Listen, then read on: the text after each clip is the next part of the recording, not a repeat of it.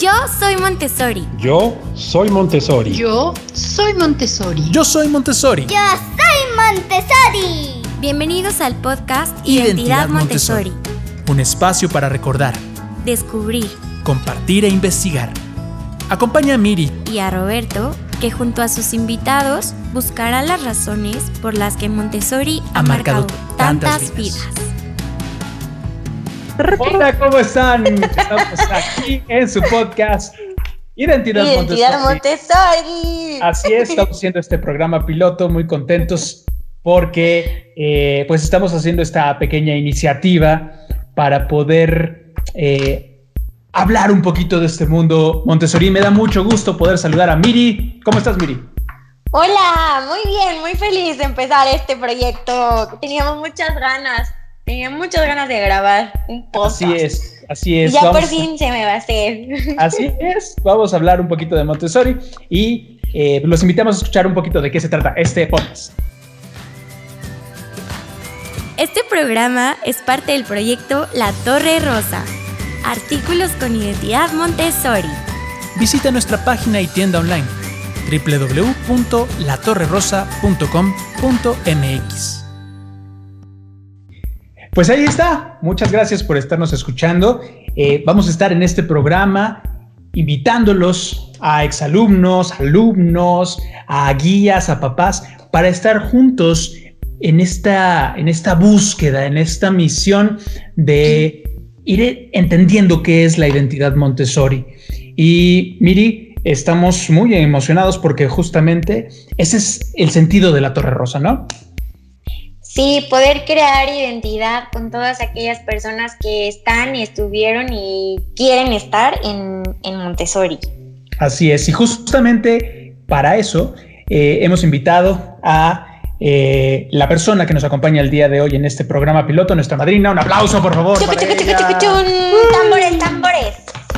Muchas gracias. Hola a todos. Muchas gracias. Hola. Leticia Colín Salazar, ¿cómo estás? Bienvenida. Muy bien, gracias. Gracias, gracias. Qué gusto estar aquí con ustedes participando Muchas en este gracias. proyecto. Muchas gracias porque aceptaste la invitación a grabar este piloto. Y queremos eh, empezar contigo una tradición de que las personas se presenten, de que nuestros invitados digan quiénes son y sobre todo de dónde toman esa identidad Montessori, ¿no? Si nos puedes platicar eh, más o menos si te acuerdas de los años y las escuelas Montessori en las que estuviste. Sí, claro que sí. Pues mira, eh, yo llegué a Casa de los Niños con Liliana Martinelli. Eh, pues más o menos haciendo cuentas, yo calculo que sería como en el 91. Eh, pues llegué ahí porque mis hermanos ya estaban también eh, en Montessori, habían llegado con Liliana, y entonces pues ya entré yo. Cuenta mi mamá que desde muy chiquita yo ya me quería quedar en la escuela ahí, y entonces este, pues ya como que Liliana me fue aceptando. Y entonces este, pues ya súper contenta estaba, estuve toda la casa de los niños con Liliana. Y después para taller me fui a Talleres en Cali. Ahí Ujú. estuve pues del 94 al 2000. Y en 2000 salí de, de taller 2. Y después pasaste a sistema tradicional. Sí, exacto. En esa época no había, o no eran por lo menos tan comunes las secundarias Montessori, entonces pues no había de otra. Había que irse a escuela tradicional. Si tú nos estás escuchando y eres alumno Montessori, pensarás que en esos tiempos, hace varias décadas, los primeros Sí. alumnos Montessori, los primeros alumnos Montessori, pues nos tuvimos que enfrentar a eso, ¿no? Al salto tradicional. Y Leti, eh, tú vas a inaugurar nuestro eh, rally, Nuestra carrera. decirlo, nuestra carrera, eh, entre la popularidad de varios de los eh, materiales que recordamos y que marcaron nuestra vida. Entonces, vas a tener ahorita la oportunidad de ponerle el primer punto a eh, tu material favorito y vamos a ir programa a programa viendo cuáles son los materiales que más han marcado nuestra vida. Entonces, tú tienes tienes la oportunidad de ponerle el primer avance a uno de los materiales que más ha marcado tu vida. ¿Cuál fue? Ay, a ver, porque que más ha marcado mi vida, eh, yo puedo decir cuál es el que más me acuerdo estando como de niña trabajando con él y sería la gran división. Yo me acuerdo perfecto del tablero, me acuerdo de las cuentas, me acuerdo de em, cómo las acomodabas, este, o sea, me acuerdo de haber trabajado mucho con la gran división, ¿no? Pero también, no, o sea, un material que me ha servido como en mi carrera este, profesional sería este, el de lenguaje. Entonces, pues sí, creo que mi favorito sería la gran división. Ok. Y este, pero bueno, el de lenguaje recuerdo que hasta la fecha me es útil. Claro, y ahorita vamos a platicar un poquito justamente de por qué ese, esos dos materiales han sido tan importantes en tu vida. Pero si tuvieras que votar entonces por uno para darle tu apoyo, ¿a quién sería? Sí, sería la gran división. Ok, punto entonces, Miri, ¿puedo para la gran división. Sí, claro. Sí, claro. Creo que además, no, mm, la gran división tiene como una parte muy clara, ¿no? O sea, es sumamente Montessori porque realmente puedes ver algo que es muy abstracto, ¿no? Y entonces yo me acuerdo haber visto en tradicional ya en secundaria las divisiones este, cómo hacían mis compañeros. Entonces yo decía, ¿cómo, cómo lo entendieron? ¿no? O sea, ¿cómo de algo tan abstracto? Y es que es sumamente mecánico, ¿no? En tradicional lo haces mecánico. Y yo creo que también por eso me gusta mucho la gran división, porque se me hace como justo eso, muy Montessori, porque es muy claro, tienes una cantidad, tienes ciertas personas y entonces lo vas repartiendo y las decenas se convierten en unidades y las centenas se convierten en decenas y entonces haces como esta repartición de manera súper gráfica y entonces entiendes por qué eh, ese resultado, ¿no? Es muy visible, muy, este, muy claro, ¿no? Entonces, este, sí me parece que además em, te permite después entender otros conceptos matemáticos mucho más complejos. Pues muchas gracias, Leti, porque acabas de inaugurar este, esta, esta gran carrera entre los materiales por su popularidad. Ya diste tu voto entonces a la gran división. Y vamos a pasar a, a un momento que queremos importante dentro de la dinámica de la Torre Rosa y este programa en especial de Identidad Montessori. Miri, explícanos un poquito de qué se trata.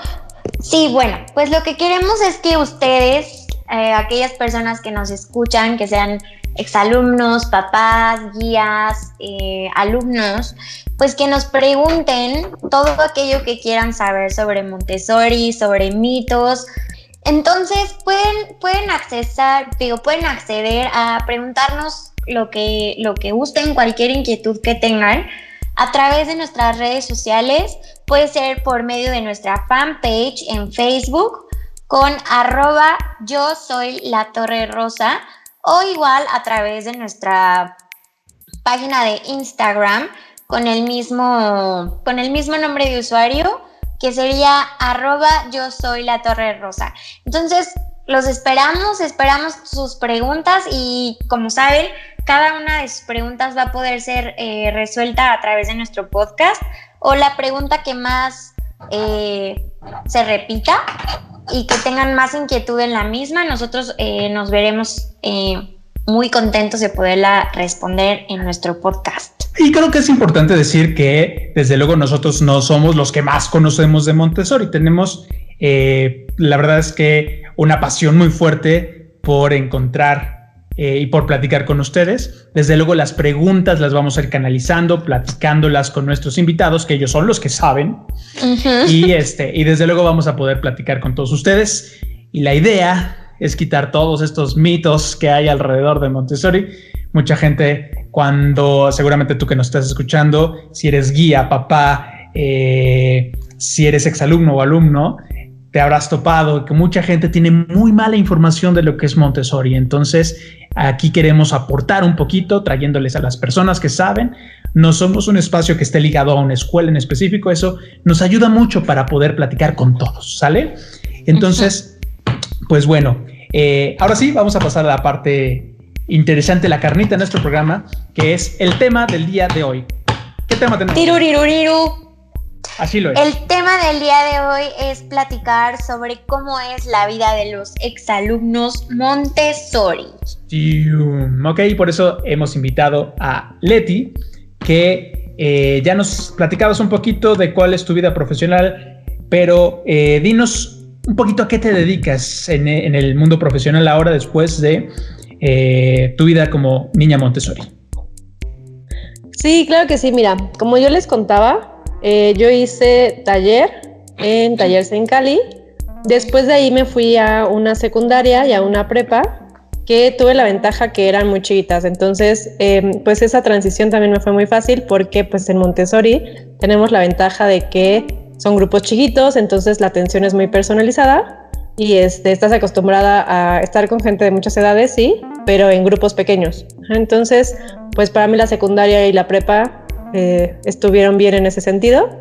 Y después eh, me fui a estudiar, ahora sí a la UNAM, a una escuela muy grande, Em, estudié lengua y literatura hispánicas. Este, después me fui a la Universidad Autónoma de Querétaro. Ahí hice una maestría en lingüística y ahí mismo después hice el doctorado en lingüística también.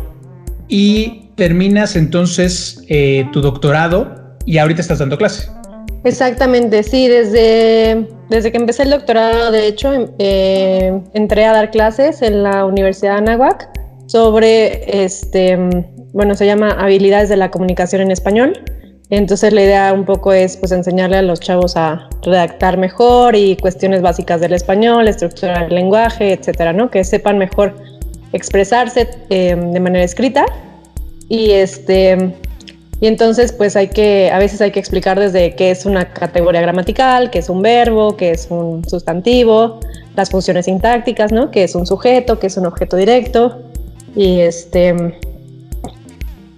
Y bueno, eh, pues ahorita haciendo un poco de memoria, me acuerdo haber estado en la licenciatura y que se cumplió em, el centenario de la primera casa de niños en el 2007. Y entonces hicieron como varios eventos y uno de ellos era una exposición en donde de hecho Liliana Martinelli fue a montar un ambiente para que viera la gente cómo era. Y entonces me preguntaba así como, este, ¿te acuerdas de esto? Y etcétera. Y le decía sí, ¿no? Y entonces me acuerdo haber estado tomando clases de sintaxis en la licenciatura y recordar este material de lenguaje. Entonces, como tener tan claro que, pues, cuál es el símbolo de, de un verbo o que un sustantivo es un triángulo, pero que el artículo es un triángulo chiquito y entonces por eso lo acompaña, que el adjetivo también es un triángulo porque también lo acompaña y este y entonces, em, pues esas cosas como tan claras que a lo mejor en Montessori las haces y no estás, o sea, cuando eres niño, pues no estás realmente mm, tan pensando. Ajá, exacto, no tienes como tanta conciencia de que a la larga, pues te está generando una estructura de pensamiento, un orden, una relación entre las cosas que después te sirve, ¿no? Entonces me acuerdo que pues desde la licenciatura yo me di cuenta de cómo me había servido a nivel profesional este, entender las cosas de esa manera, ¿no? Y por supuesto que también este, después, pues en la maestría, en el doctorado y ahora que doy clases, pues también como que trato de hacerles esta relación a mis alumnos, ¿no? Y decirles, pues no tal cual con el material, pero pues sí con un poco eh, el sentido del material, de las relaciones que se establecían, para que ellos lo puedan entender mejor. Y entonces haber aprendido las cosas así, pues a mí me ayuda ahora a poderlas explicar de esa manera. Tú, tú alcanzas a ver cómo desde luego en tu práctica profesional, no solamente en el estudio, sino en ahora que eres docente, ahora que enseñas. Eh, en la práctica. En la práctica, desde luego, la diferencia que hay a la hora de asimilar un concepto llámese gramatical, matemático, geográfico, como que. O sea, tú alcanzas a saber cómo, voy a decirlo así, hasta dónde entra una idea eh, escrita en un pizarrón o en un slide de PowerPoint, a cómo entra con la experiencia del material Montessori. Pues mira, em, creo que a mí también me sucedió algo muy curioso porque a pesar de que yo me fui a estudiar humanidades, ¿no? O sea, lengua y literatura y así. Me acuerdo que desde la prepa, bueno, incluso desde la secundaria, siempre las matemáticas fue algo que se me dio muy fácil. Y este, incluso mi maestro de prepa me decía, ¿cómo que te vas a área 4 si deberías estar haciendo una ingeniería o actuaría o finanzas o algo con números? Y entonces, este, porque yo me daba cuenta que, pues sí, había muchas cosas que me eran muy sencillo y precisamente creo que por eso, ¿no? Porque Además, las matemáticas en Montessori son muy claras, ¿no? O sea, ver las cosas pues como les decía, ¿no? Ves la gran división, pero también ves la raíz cuadrada, ¿no? De manera gráfica, este, ves las fracciones, entonces, este, pues como que todos estos conceptos matemáticos de alguna manera te los acerca tanto y pueden ser como tan sencillos que pues yo me acuerdo que en la secundaria y en la prepa no me eran difíciles, incluso estando ya en la maestría, en el doctorado, por las clases que llevé, digamos, con números que fueron de estadística, pues también veo que se me facilitaban mucho, ¿no? Entender este, conceptos como muy abstractos. Em, pues, no, o sea, uno trata de pensarlos de manera concreta, como lo haces en Montessori, pues te va haciendo mucho más fácil. Leti, si tú nos pudieras contar cómo fue tu transición de Montessori a una escuela tradicional, ¿a ti te costó trabajo? ¿Qué fue lo que más si pudieras decir, o sea, en, experiencia, ¿qué fue lo que más trabajo te costó? ¿Te costó trabajo adaptarte? Estoy hablando, por ejemplo, para todos los, los niños que, que, van a salir de, de, Montessori, como qué les espera en el sistema tradicional. Para todos aquellos que no van a entrar a una secundaria Montessori, ¿cómo fue para ti tu experiencia salir de Montessori y pasar al sistema tradicional? Em, pues para mí, como les decía, fue una experiencia mm, bastante sencilla porque pues esta cuestión creo que de del paso a una escuela que tenía esta, ¿no? esta característica de tener pocos alumnos fue muy buena. Además, em, pues claro que cuando eres, cuando estás en sexto, por lo menos en mi caso, eh, yo me acuerdo que había como justo esto, como mucho miedo de ¿y qué vamos a hacer cuando pasemos a secundaria? Y este, y si vamos a poder, porque, ¿no? O sea, de pronto a lo mejor el miedo incluso de que y sí sabemos todo lo que tenemos que saber, porque pues no hemos hecho un examen, porque nadie te ha llevado una libreta de calificaciones en donde puedas ver que pues sí tienes el promedio, que sí tengas los conocimientos.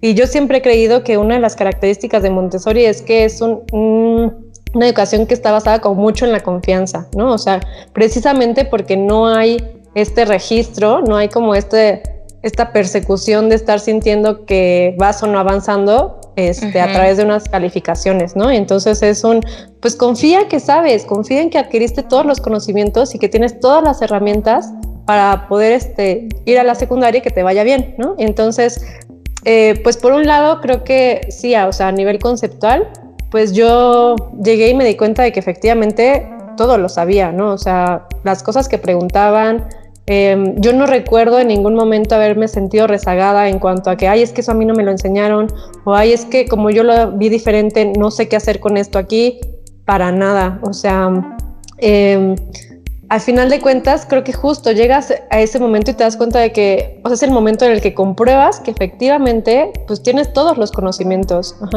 y que a lo mejor pues, los adquiriste de otra manera, ¿no? No fue que aprendías a escribir haciendo este, planas o que tuvieras que repetir mil veces las tablas de multiplicar, pero te las preguntan y las sabes, ¿no? Y, este, y, no nada más las sabes, sino que además las entiendes, y entonces eso es como un plus. Y em, pues sí, creo que, creo que sí es pues un poco normal, ¿no? Porque finalmente es miedo a lo desconocido, porque pues es un sistema distinto, pero pero yo no recuerdo ni, ni de mí ni de ninguno de mis compañeros, por lo menos de la generación con los que tuve como la oportunidad de seguir hablando y estar en contacto y bueno, a ti cómo te va y cómo te sientes.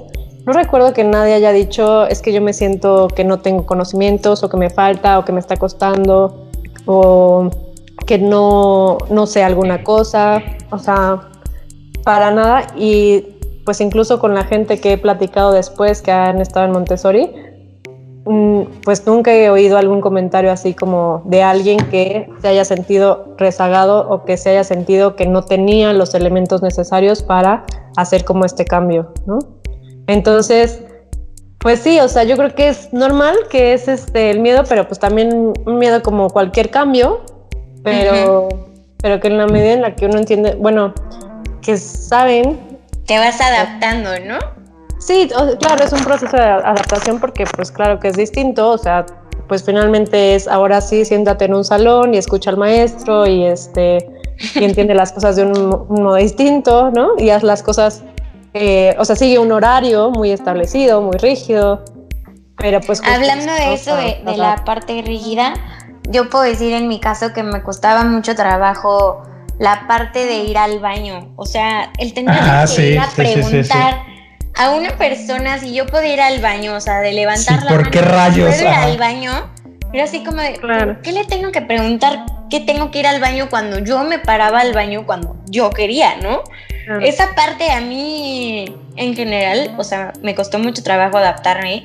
Y también a la parte de que al maestro le tenías que hablar de usted y de profesor y maestra. Ya no era como que le hablaras a tu guía por su nombre, no sé, que en este caso era Liliana o Rosario, ¿no? Era de Rosario esto, eh, Vero esto, ¿no? Y aquí era de profesor. No era como mucho eso y era así como, uy, esa parte yo creo que a mí para entrar al sistema tradicional, sí puedo decir en mi caso que fue como tal vez un poco de lo que más me costó, pero sí, como dices, la parte de la de los conocimientos estaba muy bien y la parte que Montessori influencia en cuanto a, a seguridad en uno mismo es increíble, ¿no? Porque yo creo que eso lo van haciendo desde que uno va haciendo sus presentaciones en Montessori. Yo me acuerdo que tenía que investigar de de algo me mandaban a la biblioteca, no sé, a mí me encantaba el cuerpo humano, ¿no? Entonces siempre quería investigar del cuerpo humano y una vez hice un proyecto de, de los riñones. Me llevaron unos riñones que abrí y me hicieron prepararlo. Ah, no, ese fue otro. Eso solo los abrí. y me acuerdo que tuve que presentar enfrente del salón cómo era el funcionamiento de los riñones, para qué servían y hacer toda mi presentación, ¿no? Entonces, creo que esa parte de uno pararse desde chiquito enfrente de los, de los demás compañeros va como haciendo esta parte de darle seguridad, lo que tú dices. Es muy importante porque este brinco es, este, pues para muchos, yo no sé si actualmente, pero para antes, o sea, cuando a mí me tocó, era un fantasma terrible, ¿no? Porque eh, desde luego también escuchabas a las personas que salían y decían que eh, había quienes se las había ido bien y ahí vea que les había ido muy mal. Entonces era un fantasma ahí como, como terrible. Pero antes de seguir platicando con esto, tenemos que hacer una pequeña, eh, un pequeño corte. Y ahorita continuamos con esta plática muy interesante. Regresamos. Amigos, no dejen de llevarse a su casa la playera edición cero de la Torre Rosa. ¿Dijiste edición cero? Así es, es la primera edición que sale a la venta con el diseño del material de la Torre Rosa. Y cabe mencionar que esta edición es limitada, ya que con ella vamos a poder abrir las siguientes ediciones de playeras con más materiales y más artículos. Así que... Entra a la página www.latorrerosa.com.mx y cómprala. También no se olviden de seguirnos en nuestra fanpage, Instagram y Pinterest con arroba la torre rosa y yo. Gracias. Gracias. Bueno, estamos de regreso. Gracias por haber escuchado y recuerden pues que estamos eh, promoviendo identidad Montessori. Queremos que muchas personas nos escuchen. Eh, platicábamos cuando tratábamos de darle sustento a este proyecto que eh, para nosotros era importantísimo que una guía de repente escuchara este podcast y dijera, wow, lo que estoy haciendo con estos chavos que ya son exalumnos, lo quiero ver con mis pequeños, que los papás dijeran, híjole, sí meto a mi hijo Montessori, o que eh, alguien, un pequeño que nos esté escuchando, dijera, híjole, yo quiero entrar a Montessori, y que eh, alguien que... Los exalumnos también se identifiquen con nosotros. Desde luego digan, ah, chico, sí es cierto, fui Montessori y tengo que ver el mundo como Montessori, justamente por eso este tema importante. Hablábamos entonces de lo duro del paso del sistema Montessori al tradicional. Y no solamente eso, yo no sé si uno de, los, de las principales preocupaciones de los papás también es si Sori la puede hacer en la vida profesional. Claro. Si puede, eh, si puede triunfar, si tiene las herramientas. Y no solamente eh, me gustaría preguntárselo a una doctora, una, a alguien que tuvo una carrera exitosa, dentro de su disciplina. Eh, y pregunta, y en verdad, como, como profesional, ¿qué diferencia ha habido en tu vida que seas, que seas alumna Montessori?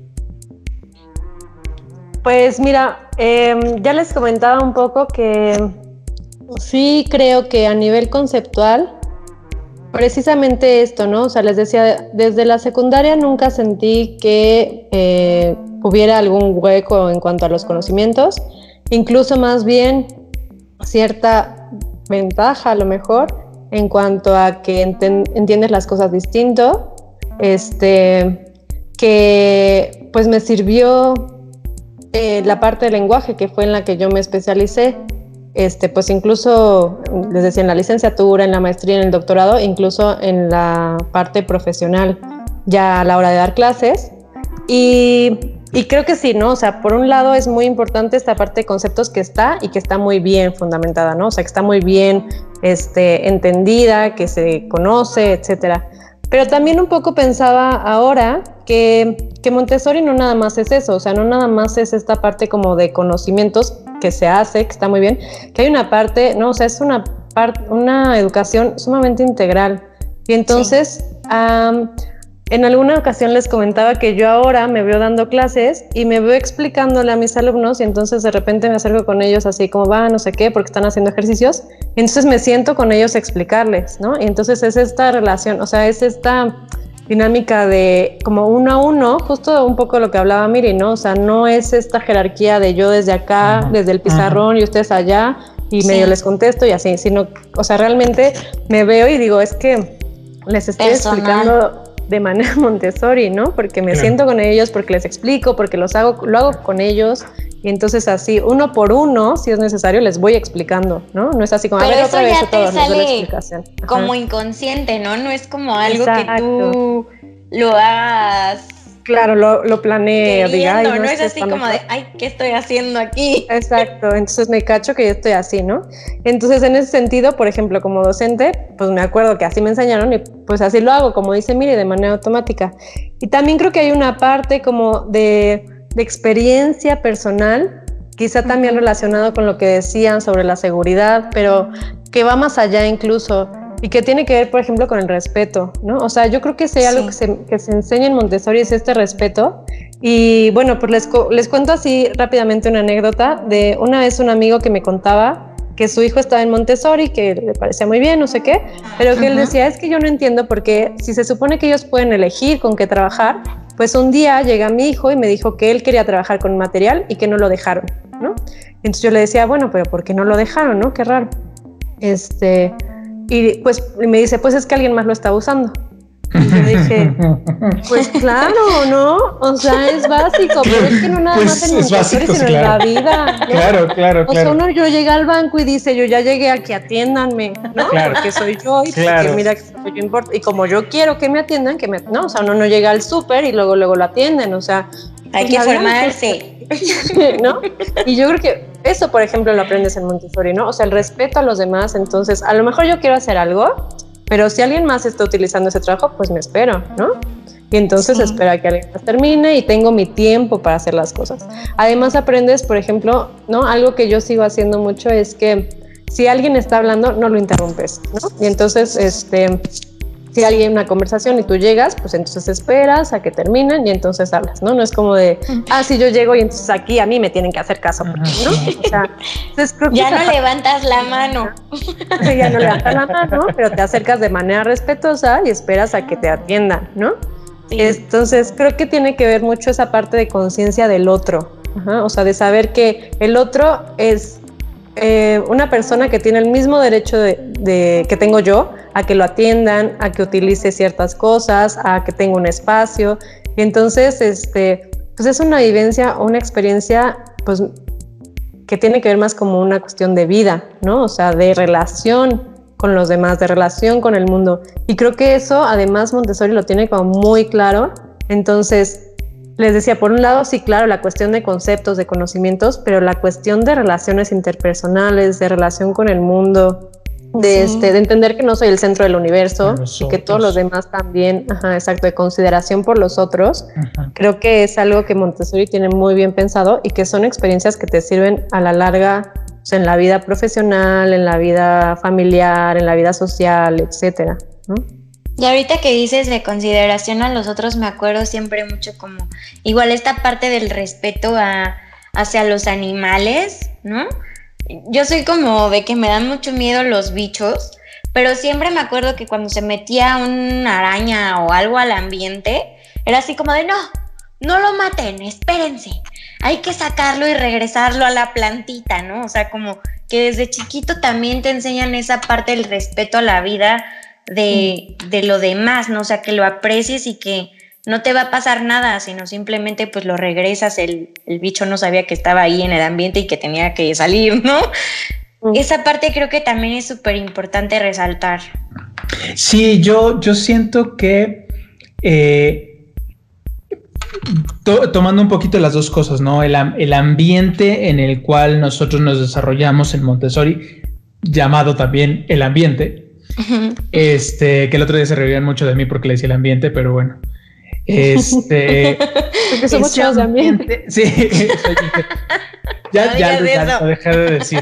Este, ese ambiente tiene muchas características que también tendríamos que aprender a ver en el mundo de allá afuera. ¿No? Lo que ustedes decían, el respeto, el orden, el hecho de que yo regrese, lo, decíamos en un video hace poquito, el hecho de que regrese las cosas a su lugar es una cuestión de amor al otro, es, es el hecho de... De consideración.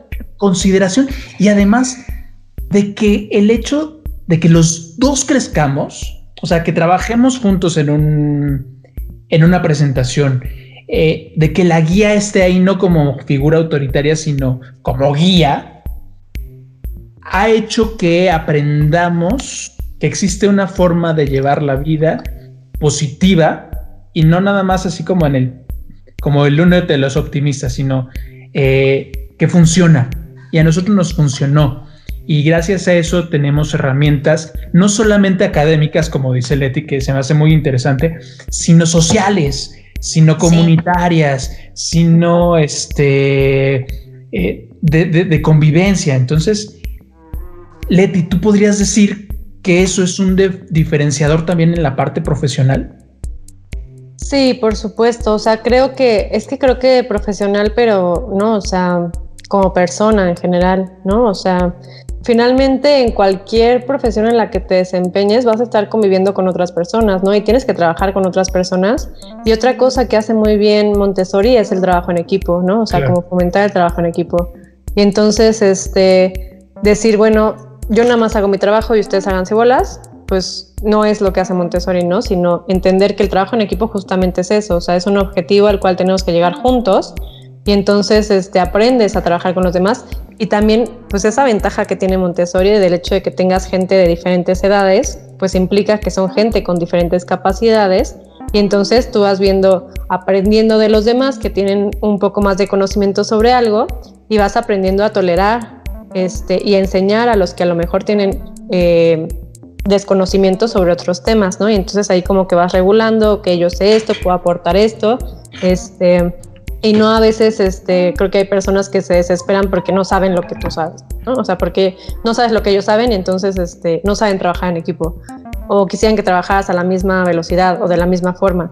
Y, este, y entonces, pues esta parte como de, de tolerancia ante justamente ante el reconocimiento del otro, creo que Montessori lo va fomentando pues desde muy chiquitos, ¿no? Entonces, pues evidentemente el trabajo en equipo es pues algo que se hace en cualquier profesión y pues justo ahora, ¿no? O sea, yo en la, en la universidad estamos tratando de hacer un examen, entonces lo hace, nos ponemos de acuerdo entre todos, ¿no?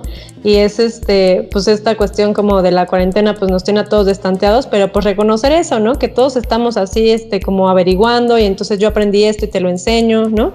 yo no sé esto y pregunto, ¿no? Porque también no es como esta soberbia de yo tengo que saber todo, sino justamente la humildad de reconocer bueno, esto no lo sé, entonces puedo preguntar porque hay alguien que sabe más que yo, ¿no? Porque estás acostumbrado a eso, a que sabes más que alguien, pero a que hay alguien que sabe más que tú.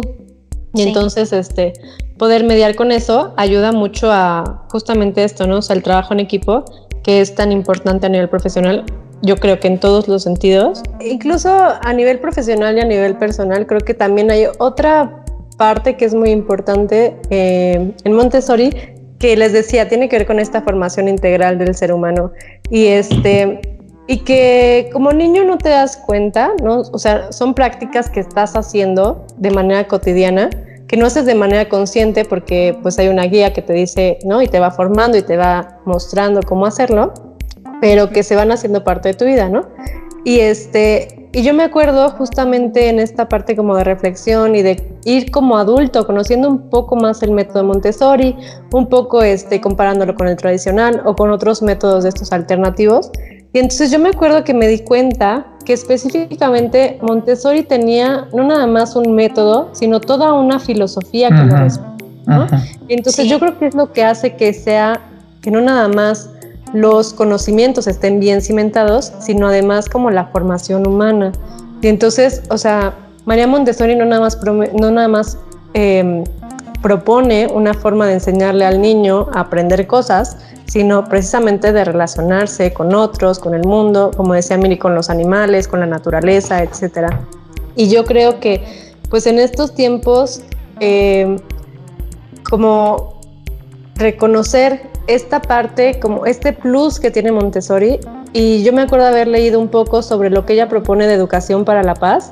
Dices, es que si la gente realmente, no, o sea, conociera, pusiera en práctica, o sea, si los niños fueran formados o fuéramos formados bajo esta, esta eh, perspectiva, ¿no? De educación para la paz, ¿no? ¿Cuántas cosas no serían distintas? Y entonces es eso, o sea, yo creo que Montessori eh, pues justo ese plus, es decir, no solo es un método, sino que hay una filosofía detrás que lo respalda.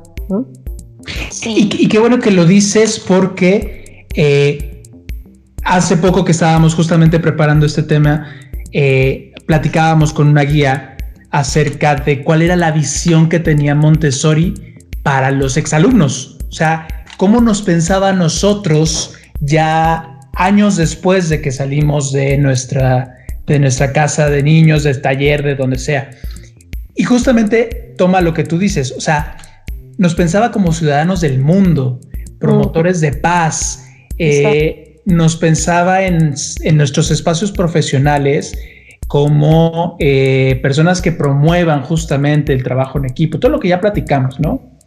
Entonces, eh, pues yo no sé si necesitamos que los alumnos, los alumnos Montessori tengan mayor peso o si lo están teniendo y no nos damos cuenta.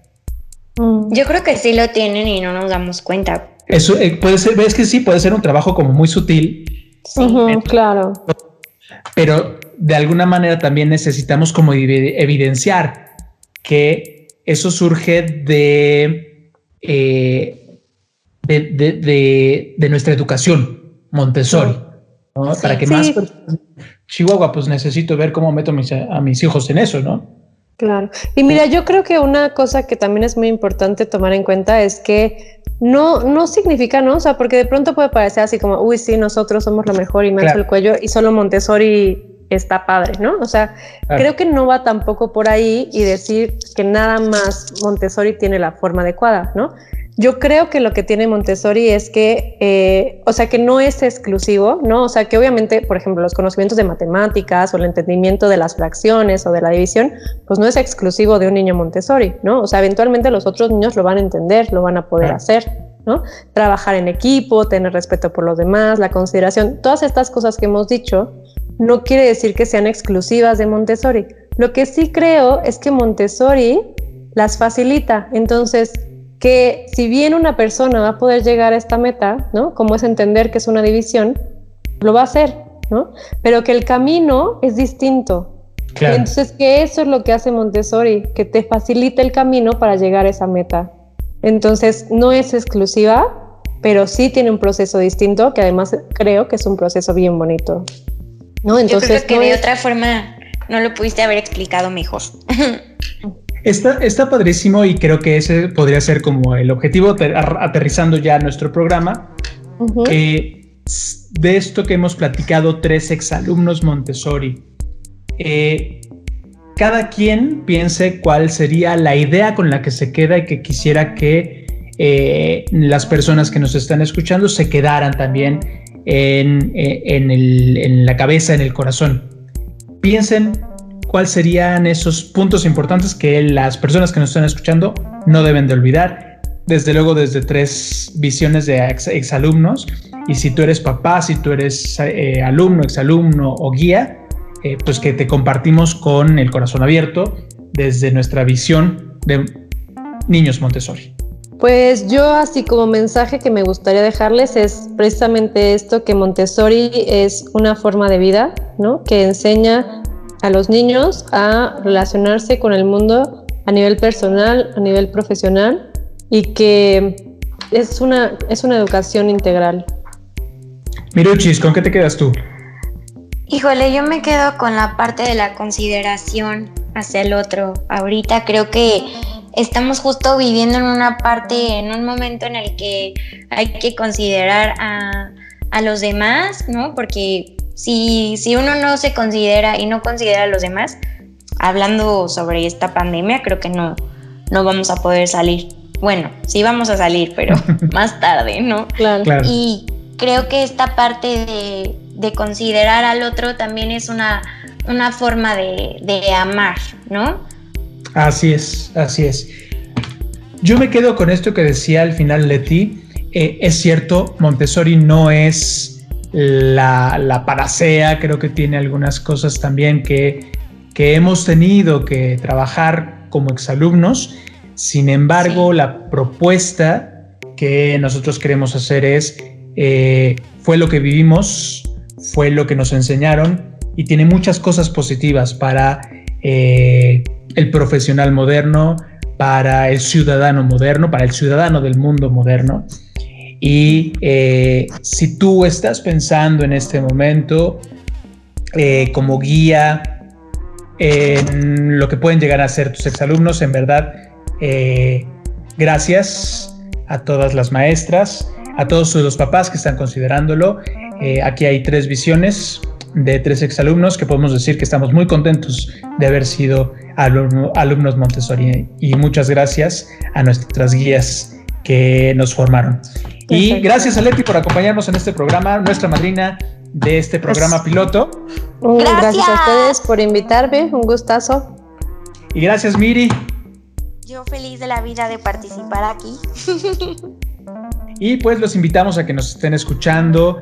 Eh, si quieren venir, desde luego son bienvenidos. Si tienen algún tema, preguntas, eh, si quieren participar de esta construcción de la identidad Montessori, eh, en la cual nosotros pues ponemos nuestro granito de arena a través de los artículos de la Torre Rosa.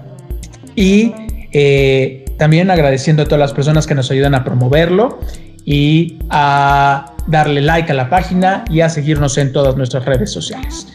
Muchas gracias y nos despedimos. Adiós. Este, Adiós. Hasta luego. No se olviden de visitar nuestra página.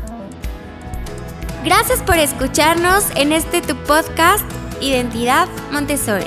Recuerda que puedes enviarnos tus preguntas y sugerencias a través del correo contacto arroba latorrerosa.com.mx o también en nuestras redes sociales de Facebook e Instagram con arroba la torre rosa y yo. Nos escuchamos en la próxima.